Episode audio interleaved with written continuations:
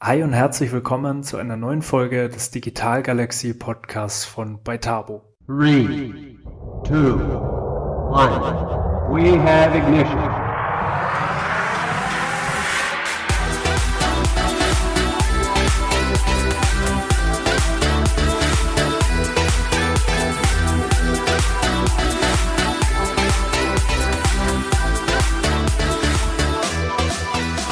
Diesmal hatte ich die liebe Arina Zonner zu Gast. Sie ist Expertin für Employer Branding. Und besonders in Zeiten des Fachkräftemangels, des sogenannten War of Talents, ist es essentiell wichtig für Unternehmen, sich attraktiv für bestehende und potenzielle neue Mitarbeitende aufzustellen. Und Arina ist Expertin genau dafür. Sie ist seit über 18 Jahren berufstätig im Finanzwesen und HR-Bereich, hat in der Zeit Wirtschaftsrecht im Bachelor studiert, anschließend ein Wirtschaftspsychologie-Masterstudium absolviert und das alles berufsbegleitend neben dem Volltime-Job. Außerdem hat sie diverse Weiterbildungen gemacht, zum Beispiel zur Bankfachwirtin, Personalentwicklerin, Innovationsmanagerin, IHK-Ausbilderin und auch zum Scrum Master. Sehr spannend also. Und jetzt ist Arina Employer Branding, Retention, Talent Acquisition Expertin. So ihre neue Jobbezeichnung klingt also sehr spannend und in diese Themen werden wir auch gleich einsteigen. Ja, sie verrät uns im Interview außerdem, was Unternehmen unbedingt tun müssen, um dem Fachkräftemangel entgegentreten zu können, wovon natürlich ihre gesamte Zukunft abhängt, denn in den kommenden 15 Jahren werden 12,9 Millionen Erwerbstätige das Renteneintrittsalter überschritten haben. Das sind rund 30 Prozent der derzeit dem Arbeitsmarkt zur Verfügung stehenden Personen und das können jüngere Nachfolger zahlenmäßig gar nicht ausgleichen. Das heißt, andere Maßnahmen müssen zwingend ergriffen werden. Ja, bevor wir jetzt aber gleich ins Interview einsteigen, noch eine kleine Bitte an dich. Wenn du beim Hören der Folge an jemanden denken musst, der vielleicht gerade genau mit diesen Problemen zu kämpfen hat und für den das Interview wertvoll wäre, dann leitet das Interview doch sehr, sehr gerne an diese Person weiter. Jetzt aber rein ins Interview. Viel Spaß und let's go. Herzlich willkommen, liebe Arina. Herzlichen Dank, Niklas, für deine Einladung und ich freue mich, dass wir alle Zuhörenden jetzt mitnehmen können auf die Reise rund um Employer Branding, Retention und Talent Acquisition. Ja, ich freue mich auch sehr auf unser Gespräch. Lass uns doch vielleicht mal darin starten, dass du kurz beschreibst, worin deine Arbeit genau besteht. Mhm. Gerne. Ich gehe bewusst weg auch von dem Jobtitel jetzt, der sehr lange ist und möchte mehr hin zur Sinn- und Zielsetzung. Und äh, es ist tatsächlich so, ich sage immer, eine Jobbezeichnung hat für mich eine nachgelagerte Relevanz, ähm, hat auch manchmal was mit dem Ego zu tun. Ähm, braucht man nicht. Ich finde immer, man soll vom Job erzählen, so wie wenn ich es einem sogenannten sachkundigen Dritten erzähle, wie aber auch dem Nachbarskind, was gerade in die Grundschule geht. Und zusammengefasst, was tue ich tagtäglich? Ähm, meine Arbeit besteht darin, wahre Geschichten zu erzählen, einfach von dem Arbeitsleben der Kolleginnen und Kollegen. Heißt, warum sie gerne in dem Unternehmen arbeiten, was sind ihre Bedürfnisse, welche Werte vertreten sie und warum genau ist es dann dieser Match mit diesem Unternehmen. Da geht sehr, sehr viel um authentisches Erzählen und gleichermaßen höre ich aber den Menschen auch außerhalb des Unternehmens zu. Also Leute, die sich verändern wollen, die ins Berufsleben eintreten, SchülerInnen, ähm, Fachexpertinnen, die seit Jahren schon tätig sind auch, um da auch zu erfahren, was würde dir gefallen, damit du bei uns eben anfängst und mit an Bord kommst. Und da geht es insbesondere darum, dass ich nicht nur bunte Bildchen aufhänge und irgendwelche coolen Kampagnen dann auf sämtlichen Kanälen spiele, sondern dass ich im Endeffekt wirklich, aber auch in der Balance mit den Unternehmenszielen, ein wahres Bild gestalte. Und darauf kommt es im Endeffekt auch an. Und ich bin überzeugt davon, wir gehen ja später noch mehr ins Detail, was sich dahinter verbirgt. Und das ist eigentlich, to put it in a nutshell, mein Job eben als Expertin für Employer Branding, Retention und Talent Acquisition. Mhm. Ja, klingt auf jeden Fall sehr aufregend und sind sicherlich sehr wichtige Themen und freue ich mich auch dann äh, ja in deine Perspektive als Expertin für diese Themen noch ein bisschen tiefer einzusteigen. Aber vielleicht zuerst mal so deine Perspektive ein Stück weit auch als Arbeitnehmerin. Was war denn so deine schlimmste und vielleicht deine beste Erfahrung mit Arbeitgebern? Ich würde vielleicht da tatsächlich gern das Narrativ so ein bisschen auch von mir wegziehen. Mich inkludiert es zwar, aber ich habe ja fast 20 Jahre Berufserfahrung, wie du erzählt hast, und ähm, war in der Personalentwicklung. Ich war Führungskraft und ähm, habe ganz viele Entwicklungsgespräche miterlebt, AC-Feedback-Gespräche geführt und so weiter. Und auch im Bekanntenkreis sammelst du in all diesen Jahren viele Erlebnisse. Und ich würde tatsächlich gerne da die Sandwich-Methode anwenden, so wie man es beim Feedback macht. Also schwarz und weiß. Es gibt tatsächlich leider immer noch sehr viel schwarz und weiß. Also das Positive, ja, formt dich, beflügelt dich. Die nicht so schönen optimalen Sachen formen dich erst positiv im Rückblick. Ja, währenddessen ist es schwer und hart manchmal, aber im Grunde genommen danach macht es dich zu der Person, die du bist. Das muss man sich immer vor Augen führen. Und was ich sehr gut finde, ist, wenn eine Arbeitgeberin oder auch respektive die Führungskräfte dir Raum geben. Also dir Raum geben zur Entfaltung und auch ein Vorbild sind. Und ich finde es immer sehr, sehr wichtig. Du musst natürlich vom Reifegrad schon wissen, wo nehme ich die Person mit. Was braucht sie? Engere Führung, weitere Führung. Aber im Grunde zusammen zu sagen, dass die Person dich mitnimmt, dir auch eine Fläche, eine Bühne auch gibt letztendlich, dich vorbereitet für Situationen und du aber auch in den Schoß fällst sozusagen bei der Nachbereitung, weil nur so kannst du dich halt auch wirklich langfristig entwickeln. Was nicht so optimal ist, ist beispielsweise tradierte Strukturen oder auch diese stereotypisierende Denkweise. Ich zitiere dir einen Satz, ähm, den lassen wir dann mal so stehen, aber auch wirken. Ähm, als Frau sollten Sie in diesem Alter kochen und Kinder bekommen, nicht Karriere machen. Mhm. That's real. Das ist schon ein paar Jahre her, was ich da ähm, ja mitbekommen habe. Aber es ist immer noch so aktuell, weil es gibt nichts Schlimmeres, als wenn du keine psychologische Sicherheit vermittelst und wenn du kein Belonging, also kein Zugehörigkeitsgefühl vermittelst. Das ist toxisch, das demotiviert dich letztendlich auch als, als Mitarbeitende und erstickt sämtliche Motivation. Mhm. Deine Reaktion hat schon gezeigt, so, boah. Mhm. Aber es gibt auch wiederum, jetzt kommen wir zum nächsten Sandwich-Step, ähm, ähm, gute Sachen zu sagen, mit Visionen, mit Worten, mit Taten auch überzeugen. Also das ist auch so ein Thema zu sagen, eben auch ähm, in der Führungsrolle beispielsweise habe ich immer zu meinem Teammitglied gesagt, du kommst, du hast die fachliche Expertise, wir zusammen diskutieren, entscheiden, ich gehe damit sozusagen ins Spiel, ins Game und stehe da natürlich mit meiner Rolle auch gerade. Und wenn die Kuh auf dem Eis ist, dann kriegen wir sie runter. Wenn sie einbricht, kriegen wir es auch auf die Reihe. Und wenn sie drauf tanzt, dann feiern wir. Und diese Kuh war immer so dieses Sinnbild dann auch im Team, weil darum geht's, dass du ein Rückgrat hast und dass du auch gerade bleibst auf deiner Spur letztendlich. Auch wenn du mal zugibst, okay, wir sind falsch abgebogen. Und was auch zum Beispiel ein Thema ist, ist Silo-Denken, Machtgehabe. Ähm, ich schreibe gerne ja, in unregelmäßigen Abständen auf LinkedIn Artikel und da habe ich Loriot zitiert mal in einem Artikel zu diesem, zu diesem Silo-Denken. Ähm, mit Ihnen teile ich meine Ente nicht, weil genau das ist das Thema. Ne? Meine Kostenstelle, mein Bereich, das ist meine Idee. Wenn du nicht gemeinschaftlich diese Synergien hast zum Lernen, dann ist es im Endeffekt ein Exodus als Organisation. Und am Ende, um das abzurunden, dieses Sandwich völlig neutral, kommt der Deckel drauf, ähm, nimmt euch nicht so ernst. Ja, das ist auch ein Thema, gerade als Arbeitgeberin. Ähm, völlig egal, ob du CEO bist, ob du Teamassistenz bist, ob du akademischen Hintergrund hast oder nicht, Teilzeit, Vollzeitstelle. Jeder leistet seinen Beitrag. Und das ist im Grunde dieser Respekt, ja, den man dann auch vermitteln soll.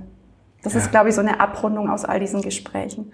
Extrem wichtige Punkte, die du da nennst. Da bin ich zu 100 Prozent bei dir. Gerade auch das Thema Respekt einfach als eine sehr wichtige Basis für die Kultur im Unternehmen und für den Umgang mit den MitarbeiterInnen finde ich auch extrem wichtig. Und ja, fand ich tatsächlich sehr krass. Also dieser Satz, huh, ähm, ich glaube, äh, gerade wenn man sich einfach den Umstand mal anguckt, wo wir gerade am Markt stehen und dass dieser eben War of Talents einfach da ist, ich denke, da wird so eine, eine progressive Kultur, eine wertschätzende Kultur im Unternehmen zukünftig nicht mehr nice to have sein, sondern das wird die Basis sein. Wenn man das nicht hat, dann wird man nicht mehr überlebensfähig sein, aus meiner Sicht.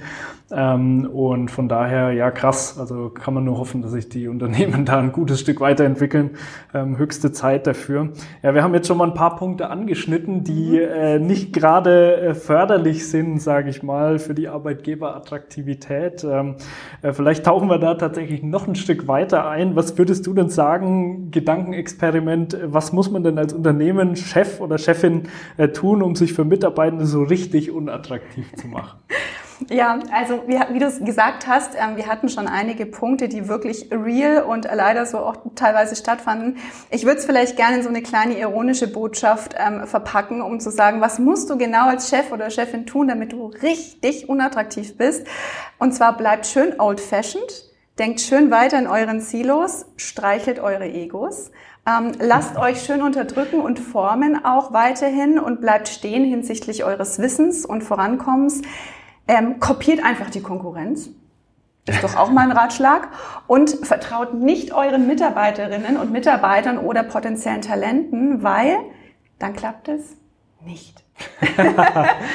ja. Du merkst, ähm, ich sage immer, ähm, Humor ist ähm, der Knopf, der den Kragen vom Platzen hält. Das hat mal Ringelnatz gesagt. Manchmal hilft dir natürlich so ein gewisser Galgenhumor, aber er soll nicht kippen, natürlich in absoluten Zynismus. Aber anders verstehen manche diese Botschaft tatsächlich nicht. Und ich glaube, diesen Mut muss man haben, das auch aussprechen zu können, auch in einer Unternehmenskultur. Absolut, ja. ja ich glaube, das sind tatsächlich gute Punkte. Da kann man sich richtig schön unattraktiv mitmachen als Unternehmen äh, für die Mitarbeitenden. An der Stelle ganz kurz ein Wort zu uns als Host dieser Show. Wir sind die bei Tabo GmbH mit Hauptsitz in Bamberg und wir bauen und bieten hochinnovative Apps und Software für smarte digitale Firmenprozesse im Mittelstand. Wenn du in deinem Unternehmen zum Beispiel eine App für die Mitarbeitenden einführen möchtest oder wenn du eine Plattform einführen möchtest, um deinen KundInnen digitale Services zur Verfügung zu stellen, dann melde dich sehr gerne bei uns. Da können wir sehr gut weiterhelfen unter info@beitabo.de oder schreib gerne mir, Niklas Volland, auf LinkedIn oder gerne auch meinem Geschäftsführerkollegen Sebastian Schäfer. Wir freuen uns von dir zu hören und wünschen jetzt weiterhin viel Spaß bei der Folge. Äh, aber gut, jetzt mal äh, dann doch nochmal andersrum gefragt. Was würdest du denn sagen ähm, äh, aus der anderen Perspektive, was kann und sollte man als Unternehmen tun, um heutzutage Fachkräfte für sich gewinnen zu können? Besonders eben in diesen Zeiten des äh, eben schon gesagten War of Talents. Wie ist so deine Perspektive darauf? Mhm. Ich denke, das Essentiellste ist, dass sich ein Unternehmen klar werden muss, wer sind wir überhaupt, was wollen wir sein und äh, wohin gehen wir mit den Menschen, die dahinter stehen. Weil die Menschen hinter dem Logo im Endeffekt treiben dich zu dem Erfolg und sind im Endeffekt auch deine Zukunft. Also das muss sich ein Unternehmen klar werden. Weil das Problem ist oft mal in der Markenkernwertdefinition von einer Arbeitgebermarke, dass irgendeine Konserve genommen wird. Und das macht im Grunde genommen das Ganze unglaubwürdig, ja. Natürlich gibt es gewisse Buzzwords, die ich verwenden könnte, um dann auch in den externen Zielgruppen attraktiv zu sein. Aber im Grunde genommen sitzen dann Mitarbeitende plötzlich im Gebäude und sagen oder im Homeoffice und sagen, das hat doch gar nichts mit mir zu tun. Woher kommt das Ganze? Und dann muss man aber auch schauen, wenn ich schon vielleicht solche Markenkernwerte habe, dass die nicht schon uralt sind, sondern regelmäßig ein Review mache und regelmäßig überprüfe und verprobe, passt es im Grunde genommen noch. Denn ich mag zwar nicht dieses Schubladendenken von Generationen, aber trotzdem die Generation Z ist tendenziell jemand, die checken das sofort. Ja, wenn da irgendein Facetune von der Arbeitgebermarke ist, was künstlich ist, durchsteigen die das sehr schnell. Mhm. Und ich bin jetzt Gen Y und auch ich hinterfrage immer mehr und reflektiere immer mehr. Und ich würde es dann nicht ernst nehmen und mich nicht damit identifizieren. Und das ist ganz, ganz wichtig. Und auch ähm, als Unternehmen zuzugeben, ja, wir haben mal die falsche Abzweigung genommen in der Transformation. Es kann ja durchaus sein, dass wir schon jemand sein wollten, der wir noch gar nicht sind, oder wir haben einen Kernwert definiert, der führt zu Missverständnissen. Dann muss ich es transparent kommunizieren und sagen, gut, passt auf, mit euren Feedbacks haben wir es nochmal justiert. Und den, ja, diese Klarheit muss ein Unternehmen auch letztendlich für sich haben, plus sich dann auf Neuerungen einzulassen, weil der Kernwert für mich ist auch, dass eine Organisation lernend ist. Ja, wir reden immer von iterativen Lernschleifen und so. Mitarbeiter sollen das unbedingt mitbringen. Die müssen Lernfähigkeit für die Zukunft haben. Ja, aber wenn die Rädchen das zwar sind, aber das Gesamtkonstrukt nicht lernt, ist es halt auch problematisch. Mhm. Ja, Finde ich äh, sehr interessant, vor allem weil man da auch so ein Stück weit wieder diese Wandlungsfähigkeit drin erkennt, wo wir auch immer sagen, die ist absolut entscheidend für die Wettbewerbsfähigkeit der Unternehmen. Mhm.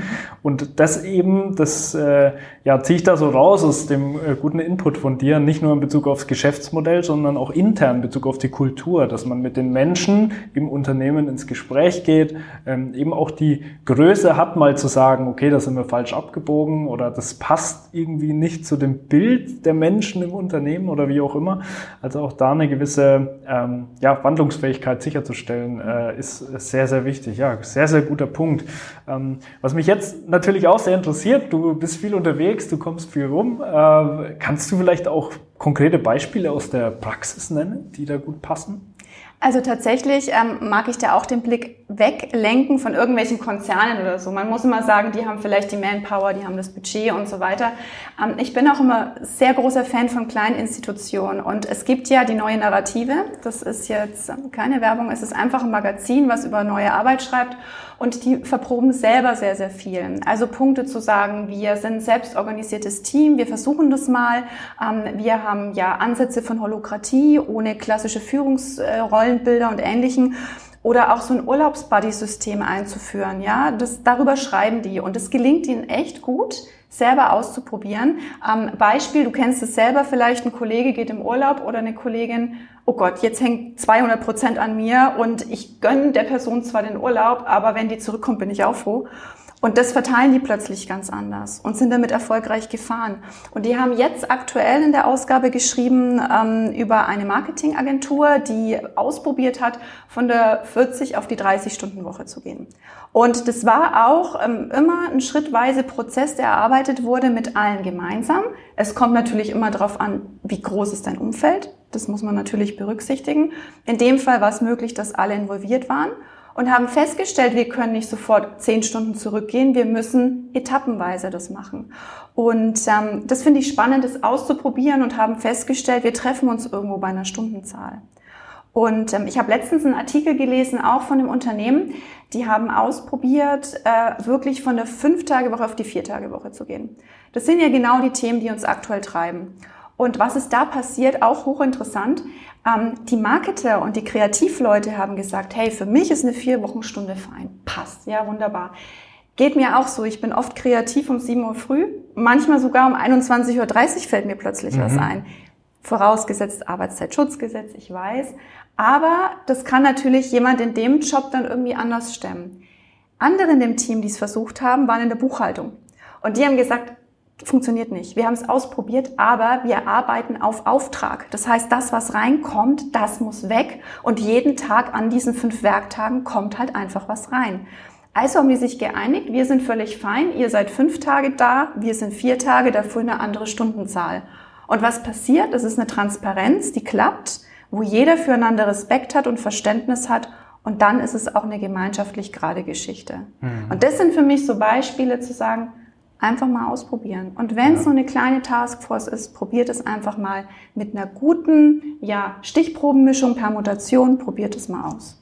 Ja, super. Das ist ein Top-Tipp, würde ich mal sagen. Finde ich, finde ich sehr, sehr gut, äh, als Unternehmen auch sowas einfach mal auszuprobieren, äh, mhm. sich dann halt zu reflektieren und auch wieder zu sagen, okay, wenn wir vielleicht mal ein Stück weit in eine falsche Richtung gegangen sind, ist auch in Ordnung. Hauptsache, wir haben auch gezeigt, äh, wir sind progressiv, wir machen was und es ist natürlich auch ein Stück weit dann auch wieder eine, eine gute Basis für das Marketing nach außen, mhm. für die Arbeitgeberattraktivität, weil ich denke, das ist gerade auch für die ja, für die Fachkräfte von morgen vielleicht auch äh, das Wichtige, dass man als Unternehmen zeigt, man geht mit der Zeit, man probiert mal was aus und man ist aber auch in der Lage, sich zu reflektieren und eben ja auch mal zuzugeben, wenn es eben nicht die richtige Richtung war. Ja, sehr spannend. Ähm, ja, jetzt haben wir schon sehr viel darüber gesprochen, was man äh, vielleicht ein Stück weit von den Unternehmen erwarten kann. Vielleicht, wenn man die Perspektive mal ein bisschen umdreht. Was würdest du denn sagen, äh, kann man als Arbeitgeberin äh, von, von Mitarbeitenden grundsätzlich äh, erwarten? Und äh, ist es vielleicht tatsächlich manchmal so, dass sie äh, oft mehr erwarten, als sie selbst bereit sind zu geben? Hm, das ist ein sehr guter Punkt.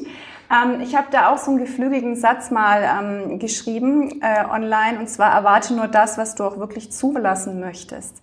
Und ich finde, das betrifft beide Seiten, also Arbeitgeberinnenseite, Arbeitnehmendenseite auch. Es ist ja immer irgendwie eine gewisse Bring- und Hohlschuld. Also du musst da auch eine gewisse Transparenz haben. Und Einerseits kann ich als Arbeitgebende nicht erwarten, dass ich irgendwie jetzt eine Feuerwehr kriege mit meinen Mitarbeiterinnen und Mitarbeitern, die dann irgendwie das Feuer löschen oder Schwelbrände unter der Oberfläche bereinigen, wenn ich kein Wasser im Hydranten habe. Ja, und da geht es nicht nur darum, jetzt nur ums Budget zu sprechen, sondern grundsätzlich den Leuten auch die Luft zu lassen, das dann zu entwickeln, also das Vertrauen auch zu entwickeln. Und ähm, da gibt es so viele Beispiele, ähm, wo Unternehmen noch nicht wirklich verstehen, was sie eigentlich als Außenwirkung von sich geben, aber was innen noch passiert. Also das beste Beispiel, ein Unternehmen sagt, wir sind agil ja, warum sind aber noch die absolut traditionalistischen Organisationsstrukturen gegeben? Oder warum sage ich, ich habe Talentförderprogramme für, für individuelle Personen, die kommen und habe dann einen Weiterbildungskatalog im Intranet, der nach Gießkannenprinzip ist? Ja, ähm, ja. Ich habe schon Verständnis. Ökonomisch macht es schon mal Sinn. Ähm, Beispiel, ich führe ein neues Kernsystem ein, dann muss ich nach Gießkanne schulen, weil es alle betrifft. Aber ich muss gucken, was erzähle ich und was tue ich. Und ähm, was kann ich erwarten? Ähm, das ist immer so eine Geschichte. Wir kennen ja alle diesen Change-Prozess letztendlich vielleicht auch von Kotter. Das heißt immer, du musst TreiberInnen finden, Early Adopter, die das so in die Welt deiner Organisation raustragen, die im Endeffekt dann die Leute auch überzeugen mit diesen Fakten und noch mehr BegleiterInnen dann finden. Und da eben im Endeffekt auch sich zu überlegen, ich als Mitarbeiter, will ich das auch? Bin ich eher der Cultural ähm, Fit, dass ich sage, ich bin stromlinienförmig, ich mache jetzt da einfach mal das mit, was die wollen? Oder bin ich der Cultural Ad? Und bin eben dann so eine treibende Person dann letztendlich auch. Und bin ich dann aber auch gewollt in dem Unternehmen? Also das muss sich jeder reflektieren, das muss sich die ArbeitgeberInnen reflektieren, das müssen sich aber auch die Mitarbeitenden dann mal vor Augen führen. Und ähm, ich kann nicht als Mitarbeiter jetzt sagen, ich will jetzt, dass ich hier New Work mäßig arbeiten kann. Wenn ich selber A nicht weiß, was heißt New Work und B nichts dazu tue. Ja, es ist ja auch mein Beitrag letztendlich. Und ähm, ich erlebe das oft, dass dann unterschwellig viele sagen, ah, das passt nicht und da kratzt es noch im System. Dann sagt es doch offen wo soll das denn, woher soll das denn ein Management Board auch wissen oder eine verantwortliche Person, wenn ich genau das nicht gespiegelt bekomme oder zumindest ein Sprachrohr habe, was das auch offen sagt. Und dann, wenn ich das alles berücksichtige, dann habe ich auch mit dieser Bring- und Hohlschuld eine gute Balance für beide Seiten. Mhm. Ja, Stichwort New Work äh, finde ich cool. Äh, da vielleicht mal ein Stück weit reingefragt, was, was heißt denn für dich New Work? Also, New Work heißt für mich, es ist tatsächlich nicht nur, dass ich dir jetzt irgendwie ein Tablet auf den Schreibtisch lege und dann bist du digital. Weil New Work ist wesentlich mehr. Das heißt also Arbeitszeitformen, ja, die Arbeitszeitformen zu vereinbaren mit deinem Lebensmodell, wofür du dich entschieden hast. Also, wie lebe ich mit der Familie? Wie lebe ich von der Örtlichkeit her beispielsweise? Dann auch dieses Bewusstsein haben, ich bin vielleicht so ein bisschen Entrepreneur selber in dem Unternehmen, das zulassen zu können, auch mal was anderes zu spinnen, eine Innovation auszuprobieren, vielleicht mal völlig disruptiv das Geschäftsmodell zu, zu überdenken. Ja? Ähm, das ist für mich beispielsweise New Work. Auch diese Mischung, diese Akzeptanz von Vielfalt. Ähm, Diversity ist ein ganz großes Wort, aber mit was lebt das Ganze und zwar eben mit verschiedenen ähm, Bildungshintergründen, sozialen Hintergründen, ethnischen Hintergründen, das sich bewusst zu machen, im Endeffekt weg von irgendwelchen starren Schornsteinkarrieren und vorgefertigten CVs, die vor 20, 25 Jahren noch genau so sein sollten. Wir sind weg von der Situation. Und das ist für mich unter anderem New Work. Ja, stark. Sehr gute Definition. Äh, Finde ich sehr gut. Ähm, ja, ich finde dieses, äh, ist, glaube ich, ein Buchtitel New Work Needs Inner Work, finde ich auch sehr, sehr cool. Also mhm. immer so dieser Fokus auch auf die, auf die innere Arbeit, auf die Persönlichkeitsentwicklung der Führenden im Endeffekt auch.